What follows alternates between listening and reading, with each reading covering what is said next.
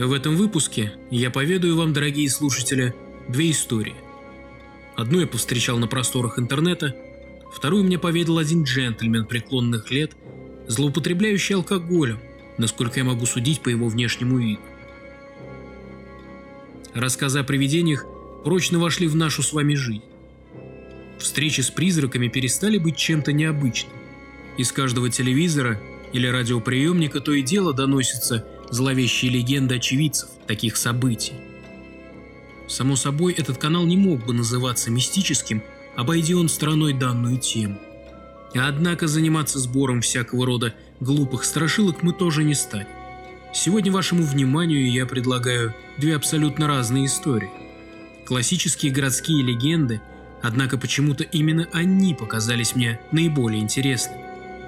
При написании этого подкаста я провел много часов, читая подшивки старых газет, освещающие данные события. Пытался контактировать с людьми, которые могли бы хоть как-то быть причастны к описанным ниже инцидентам, и тщательно разбирал фото и иные местные улики, что смог отыскать. Это стало возможным только благодаря безвозмездной помощи некоторых моих товарищей, проживающих на территории США – а также десятку доброжелателей, которые охотно откликнулись на мои запросы в Facebook и рассказали свои ощущения от увиденного. Я хочу выразить огромную благодарность всем, кто принял участие в создании данного эпизода. И помните, все, что говорится в этом подкасте, не претендует на роль постулата и, возможно, является лишь мнением автора и даже абсолютной выдумкой. У микрофона старый прапор, мы вещаем из студии радиоканцелярия. Устраивайтесь поудобнее. Мы начинаем.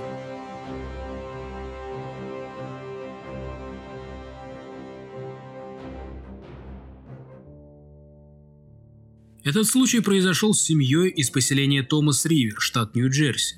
Данный инцидент вызвал большой общественный интерес и обозревался местной газетой Эсбери Парк Пресс, а также рядом федеральных СМИ – Впервые о странном доме на углу проспектов Лоуэлла и Террас стало известно 13 апреля 2012 года из газетной статьи, в которой рассказывалось, что семья подала исковое заявление в суд против арендодателя Ричарда Лопеса, сдавшего им в наем этот дом. Они требовали вернуть гарантийный депозит, а также 2000 долларов, которые они передали Лопезу в качестве оплаты за проживание. Обычное, казалось бы, дело. Арендатор не согласен с условиями контракта и пытается вернуть свои деньги. Однако причина расторжения договора таила в себе нечто ужасающее. Семья рассказала, как вскоре после того, как они переселились в этот дом, с ними стали происходить необъяснимые вещи. Хосе Чинчила и Мишель Каллан переехали в дом 1 марта с дочерью-подростком от первого брака Мишель и шестилетним сыном. В первый же день своего проживания они стали слышать непонятный глухой звук, который разносился по вентиляционным трубам из подвала. А шум был таким, будто кто-то то и дело волочит по полу тяжелые мешки, рассказывали в одном из интервью супруги. Обследовав подвал и не обнаружив источника шума, они сошлись на том, что это всего лишь навсего сквозняки, и решили не придавать особого значения этому моменту. Спустя несколько дней Мишель проснулась от неразборчивого шепота, доносившегося с кухни. Ее охватила паника, но женщина не смогла ни пошевелиться, ни закричать. Страх сковал ее тело. Причем, как оказалось позже, остальные домочадцы тоже слышали нечто подобное. Однако разобрать, что именно говорилось, не удалось никому. Спустя две ночи к шепоту добавился и звук шаркающих шагов. Глава семьи позвонил в полицию, полагая, что это всего лишь чья-то плохая и затянувшаяся шутка. Однако никаких следов присутствия третьих лиц в доме и его окрестностях обнаружено не было. Полицейские, в свою очередь, отказывались давать комментарии относительно шепота, который, по заверению семьи, доносился из кухни. Последним стал вопиющий случай, который также освещала местная газета. 10 марта Вернувшись домой, они обнаружили, что вся одежда и полотенца выброшены из шкафов и разбросаны по полу. Помимо этого, все двери внутри дома были раскрыты. Глава семейства вновь обратился в полицию. Прибывшие на место стражи порядка не смогли обнаружить ни следов взлома, ни каких-либо отпечатков пальцев, кроме тех, что принадлежали членам семьи, лишь зафиксировав беспорядок внутри жилища. А в этот же вечер семья покинула злосчастный дом и переехала в номер мотеля в Point Pleasant Beach. Беседуя с журналистами позже, Хосе заявил, что в одну из ночей, проведенных в доме, ощутил незримое прикосновение к своей руке, а затем увидел, как просто не сползают с кровати самостоятельно. Мишель Калаан тоже сказала, что в то же время она наблюдала темное явление в их спальне, которое продвигалось вдоль стены, а затем исчезло, будто растворившись в ней. Все это можно назвать совершенно банальной историей о доме с призраками, коих сотни десятков породила индустрия развлечений. Многие, пытаясь заработать, придумывают, что в их доме обитает полтергейст или демон. Все рассказы обитателей можно было бы назвать нелепой выдумкой, если бы не один факт. Проводя журналистское расследование, Эрик Ларсон взял интервью у этой семьи. Он уговорил их вернуться в злополучный дом и еще раз все досконально осмотреть. На протяжении всего времени пребывания в доме у специалистов велась аудио и видеосъемка. Когда журналисты позже стали прослушивать записи на цифровом рекордере, они не поверили своим ушам. На записи, помимо всех прочих звуков, был зафиксирован неопознанный голос. Вот фрагмент одной из сделанных записей.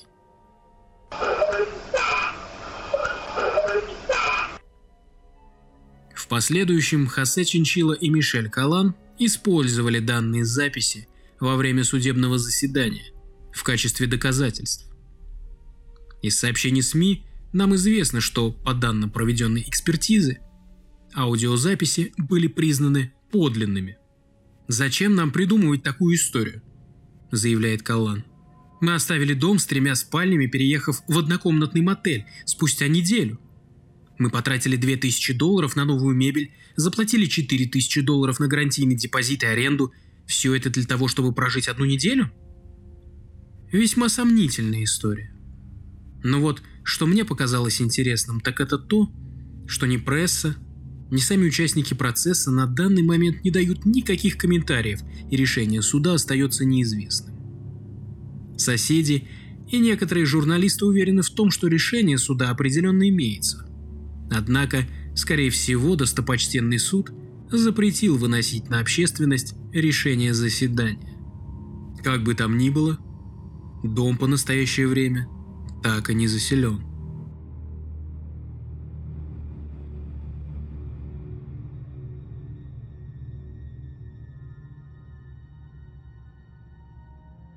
Еще никому из живущих на Земле не удалось доказать существование призраков, ровно как и не удалось скептикам доказать того, что такого явления нет. Я слышал порядка нескольких сотен таких историй, но это, рассказанное мне одним пожилым джентльменом, заставило меня ужаснуться. Я искал всякого рода паранормальщину, когда среди пары десятков респондентов мне в личные сообщения на Facebook написал один молодой человек. Он рассказал, что его семья однажды испытала на себе страшное вмешательство потусторонних сил, и что его отец с радостью представит мне материалы и рассказ. Вот его история. В 1975 мы вернулись в наше владение в Оклахоме, которое стояло недалеко к северу от Оклахома-Сити. Эта область, несмотря на невероятную скорость распространения прогресса, все еще представляла из себя клочок сельской местности с типичными грунтовыми дорогами, фермерами и огромной площадью необжитой земли. Жизнь тут текла размеренно. Это сейчас на дороге, ведущей в город, бешеное движение, а в те времена по ней проезжала от силы пара автомобилей. Наша семья жила на этих землях в течение почти ста лет, и наш род являлся самым старым, когда-либо обитавшим в этих краях. Участок земли, что принадлежал моему отцу, был расположен на краю каньона и был разделен дорогой на две части. Наши предки построили две житницы, сарай и бревенчатый дом, который стоял вплоть до 1967 года. И я уверен, простоял бы еще добрую сотню лет, если бы не сгорел дотла. Случилось это глубокой ночью, когда все домочадцы уже отошли ко сну. Моя матушка рассказывала, как среди ночи ее разбудил мой отец.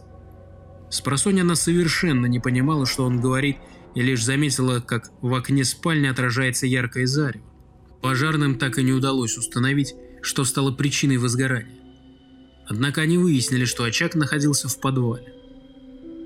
Огонь унес жизнь моих деда и бабушки. Отец с матерью и двумя сыновьями, мною и моим младшим братом Тедом, на несколько лет покинули ферму и вернулись лишь после того, как была наконец-таки завершена постройка нового дома. Мне на тот момент было 15 лет, а моему брату 9. Новый дом был уже не таким роскошным, как прежний, и состоял всего лишь из двух этажей. Взамен больших и просторных комнат мы получили среднестатистическое жилье. На первом этаже располагалась спальня родителей, кухня, небольшая гостиная и ванная комната. На втором этаже наши с братом спальня и кабинет отца. К слову сказать, отцу пришлось продать почти половину земли, чтобы оплатить работу строителей. А ведь на тот момент дела его шли не очень хорошо. Чтобы сократить расходы на строительство, было решено сохранить старый подвал и фундамент, очистив его от обломков сгоревшего дома и проведя незначительные работы по укреплению. Родители на отрез отказывались слушать предостережения соседей о том, что опасно строить новый дом на пепелище старого. Не только смеялись в ответ, заявляя, что не верят в суеверие и прочую чепуху. Как же они ошибались тогда? Меня же, в свою очередь, до дрожи в коленях пугали истории местных о том, что наша земля проклята, или что, построив дом на останках, мы рискуем повторить его участь. Но мама лишь разводила руками и настаивала на том, чтобы я меньше слушал всяких проходимцев.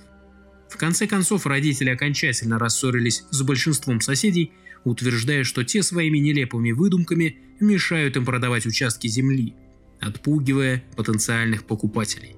Местные поговаривали, что мой отец однажды напал на мистера Дженкинса и достаточно сильно избил, застав его за рассказом о том, что на нашей ферме слышатся голоса и всхлипывания по ночам.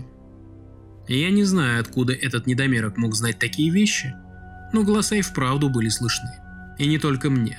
Мои родители долгое время отрицали этот факт и списывали на мою бурную юношескую фантазию. Однако по их лицам было видно, что в доме происходит что-то неладное. Иногда по ночам со стороны леса можно было слышать не то шум деревьев, не то треск сучьев.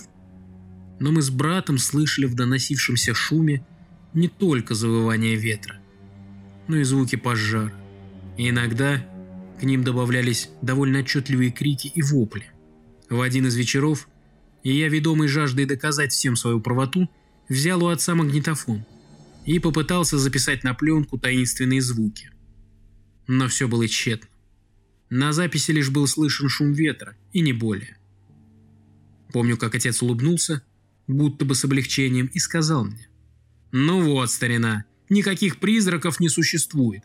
Можешь быть уверен, нам ничего не грозит в этом доме. И действительно, ничего кроме странных шумов не происходило вплоть до Рождества 1977 года. К нам в гости приехала моя тетка Мэри со своим мужем Абрахамом. Самые веселые и жизнерадостные люди, коих я видел в свою тогда еще короткую жизнь. Гостей разместили в одной из спален на втором этаже, а нас с братом временно переселили в мою комнату. И вот, после того, как праздничный ужин был окончен, взрослые переместились в гостиную, а мы с моим братом отправились наверх. На следующее утро я планировал встретиться в городе с моими приятелями из школы, и поэтому не стал засиживаться перед телевизором, а отправился спать.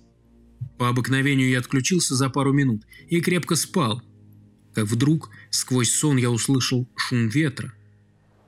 Сперва мне показалось, что это мой брат распахнул окно в спальне. Но, открыв глаза, я понял, что дело совершенно не в сквозняке. Передо мной нависала невообразимая фигура, издали походящая на сгорбленного старца в черном одеянии. Он склонялся все ниже и ниже, От него исходил мощный поток ветра, и мне казалось, будто этот ветер не только колышет занавески на окнах, но и приподнимает меня над кроватью.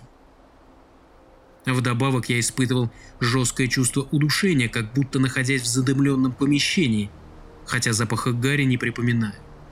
Тело мое было обездвижено, и я не мог пошевелить конечностями, не даже вздрогнуть. Я пытался закричать, но в то же мгновение осознал, что и дар речи оставил меня. Я изо всех сил собрал воздух в груди и как можно сильнее постарался вытолкнуть его из себя. И в тот миг наконец-таки удалось очнуться от этого кошмара. В противоположном конце комнаты сидел мой брат, переводя взгляд с телевизора на меня, кричащего, что есть сил.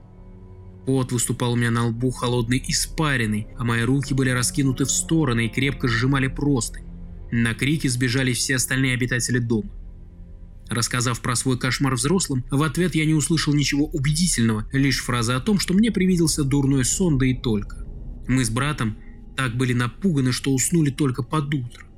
А в девятом часу я, не выспавшийся из-за ночного происшествия, уехал в город и пробыл там до без четверти восемь, пока мой отец не забрал меня домой.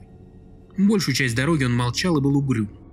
Мне было привычно видеть его в таком состоянии, поэтому поначалу я даже не обратил внимания. Спустя примерно 20 минут поездки он вдруг остановил свой фургончик на обочине и сказал мне «Что-то происходит, Билл, в доме что-то творится». Я, оторопев, смотрел на него, ведь до этого момента отец был самым скептически настроенным человеком. Он рассказал, как примерно в полдень услышал странный гул из подвала. Решив, что это звуки издает бойлер, он решил посмотреть, что не так. Спустившись вниз, отец зажег свет и осмотрелся. Ничего, чтобы могло показаться ему подозрительным, он не обнаружил. Бойлер работал в обычном для него режиме. Отец решил было уже подняться к гостям, как дверь неожиданно с невероятной силой захлопнулась, а лампочка, все это время освещавшая подвал, разлетелась в дребезги. Мой старик был не робкого десятка, но даже ему стало не по себе в этот момент. Как будто что-то или кто-то стоял за моей спиной Билли. Я чувствовал, что там есть кто-то, но не мог понять, кто это. По рукам побежала дрожь. Билли, сынок, я даже ничего не сообразить не мог. Оно было за моей спиной, а потом исчезло. Я даже почуял на своей шее его дыхание, клянусь богом, это был отнюдь не сквозняк. С минуту отец смотрел куда-то в сторону, а затем повернул на меня свои глаза, и я разглядел в них застывший страх. «Генри! Оно назвало меня Генри, а потом исчезло. Просто растворилось. Я минут пять стоял как а затем пулей вылетел из подвала. Твоей матери гостям я, понятное дело, ничего не сказал. К чему это? Но я знаю, ты и твой брат тоже слышите нечто подобное. Вы тоже его видите?» Я молча кивал отцу в ответ. Он сообщил, что сегодня, когда все лягут спать, мы под предлогом игры в Клуе, настолка 60-х годов, останемся в гостиной. Я, мой брат и отец. Мы с братом вооружимся магнитофоном и будем записывать все подозрительные звуки, что только сможем услышать, а наш старик возьмет ружье. Он был уверен, что если кто-то или что-то появится в этот вечер, то 12-й калибр точно сможет его остановить. Отец попросил меня вести как можно более непринужденно по возвращении домой и как можно аккуратнее посвятить во все тонкости моего брата. К половине 12 все разошлись по своим комнатам, и лишь мы трое остались, как и планировали в гостиной. Я и Тед то и дело вслушивались в ночную тишину, но ничего кроме скрипа балок перекрытия и изредка доносившегося из глубины дома мы так и не заметили. Отец был словно на иголках. Он не переставая следил за комнатой, то и дело переводя взгляд поочередно то на дверь, то на окна, то на потолок. Казалось, что-то нечто обитающее в нашем доме будто специально затаилось, усыпляя тем самым нашу бдительность. К середине первого часа ночи мы с братом начали немного дремать, и отец, видя наше состояние, приказал нам открыть окно, дабы морозный воздух немного взбодрил нас. Когда мы подошли к окну, и я уже было потянулся открыть его, вдруг раздался резкий душераздирающий вопль, и в оконном проеме мы увидели нечто. Оно было не то в черном капюшоне, не то в шляпе с широкими, свисающими на лицо, и если эту ужасную массу можно было назвать лицом полями. Подсвеченное мерцанием рождественской иллюминации, оно, как нам показалось, указывала в нашу с братом сторону своим костлявым пальцем и что-то бормотало. Мы стояли возле окна, парализованные страхом и кричали, что есть сил. Ужас сковал наши конечности. Не знаю, как долго мы так простояли, но спустя какое-то время в гостиной вдруг резко зажегся свет, и, повернув головы в сторону двери, мы вдруг увидели, как абсолютно все домочадцы собрались в дверном проеме и просто перегибались пополам в приступах дикого хохота. Они заливались смехом, а мы с братом стояли не в силах вымолвить ни слова от пережитого испуга. Тед, ко всему прочему, еще и обмочился. Отцу так понравилась его задумка, что он все хлопал себя по бокам и твердил. а, -а, -а ловко я вас разыграл. Будете знать, как верить в сказки всяких соседских олухов. Не, ну ты видал, Эйп? Этот говнюк обмочился аж. Абсолютно все, кто находились в комнате, бились в приступах дикого хохота.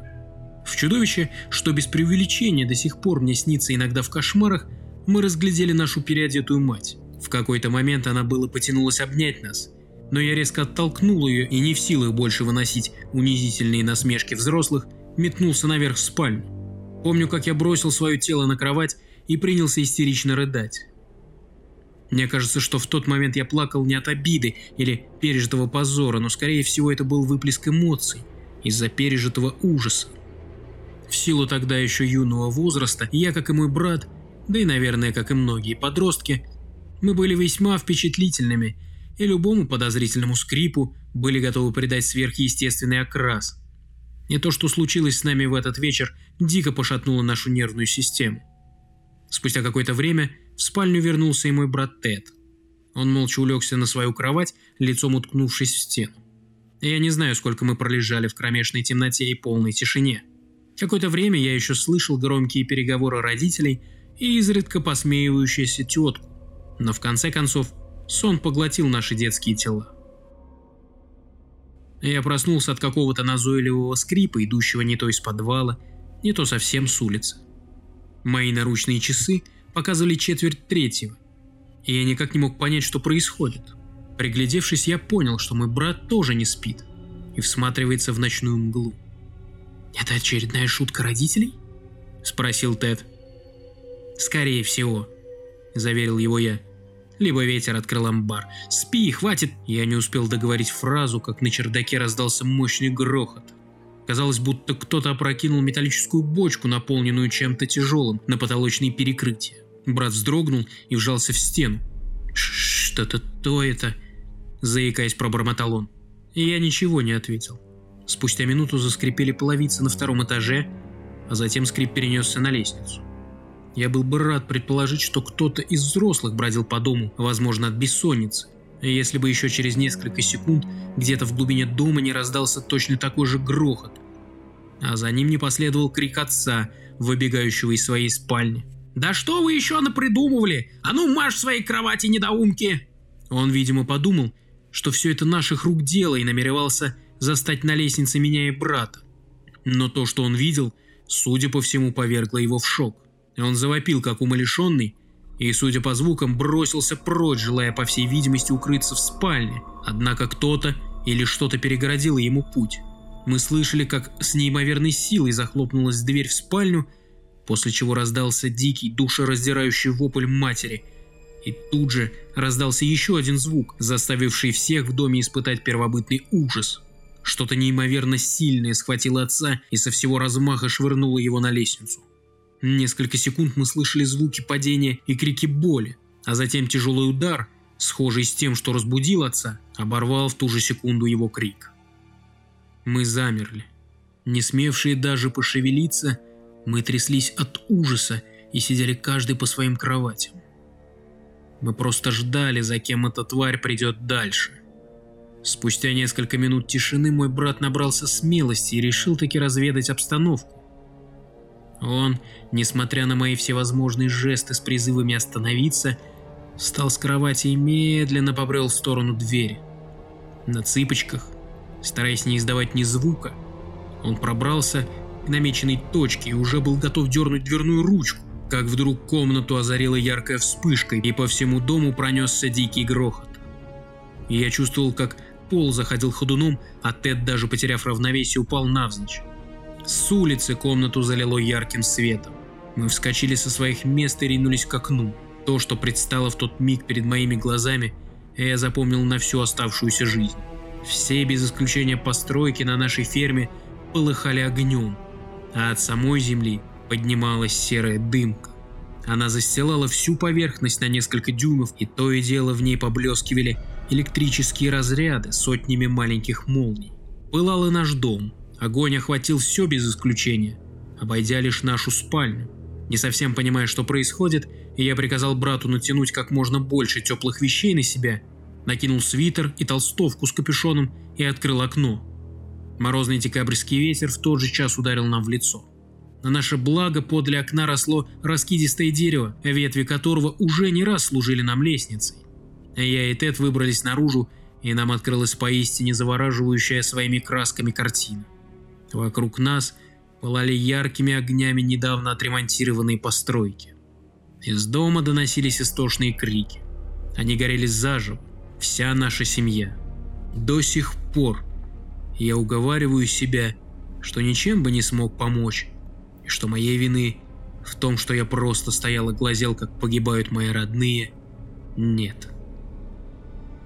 Как только мы спустились, пламя за считанные секунды охватило и нашу с братом спальню. Мне казалось, что дом горел с невероятно быстрой скоростью. Вскоре перекрытия не выдержали, крыша провалилась, а затем и весь наш некогда чудесный дом сложился как карточный. Обитатели соседней фермы, увидев зарево за несколько миль, тут же вызвали службу спасения. Прибывшим пожарным ничего не оставалось, как потушить уже останки догоравших строений. Среди пепелища они едва ли смогли обнаружить останки моей матери. Остальные тела, по заключению экспертов, обгорели настолько, что их не удалось даже отыскать. Они будто испарились. Через несколько дней меня определили в приют при церкви Святой Моники, а еще через год меня забрала моя двоюродная тетка Сара из Чикаго. Судьба Теда же сложилась совсем иначе.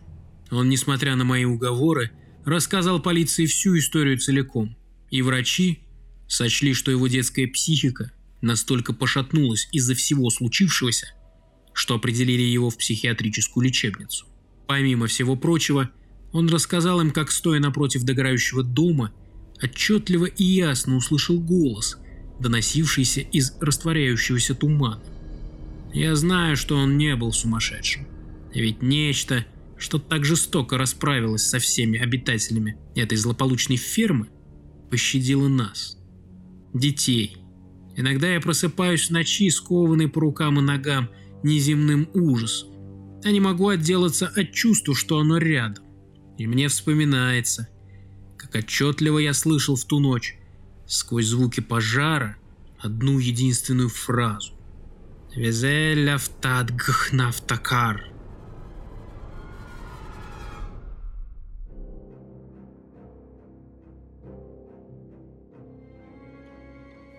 Я не берусь утверждать, была ли эта история выдумкой старого сошедшего с ума пьяницей, или же все сказанное им является чистой правдой. Ведь происходила она много лет назад, за много миль от меня и не сохранилось ни ее свидетелей, ни даже документов, подтверждающих ее достоверность. Однако я лично склонен верить, что в любой, даже в самой на первый взгляд неправдоподобной легенде есть зерно истины.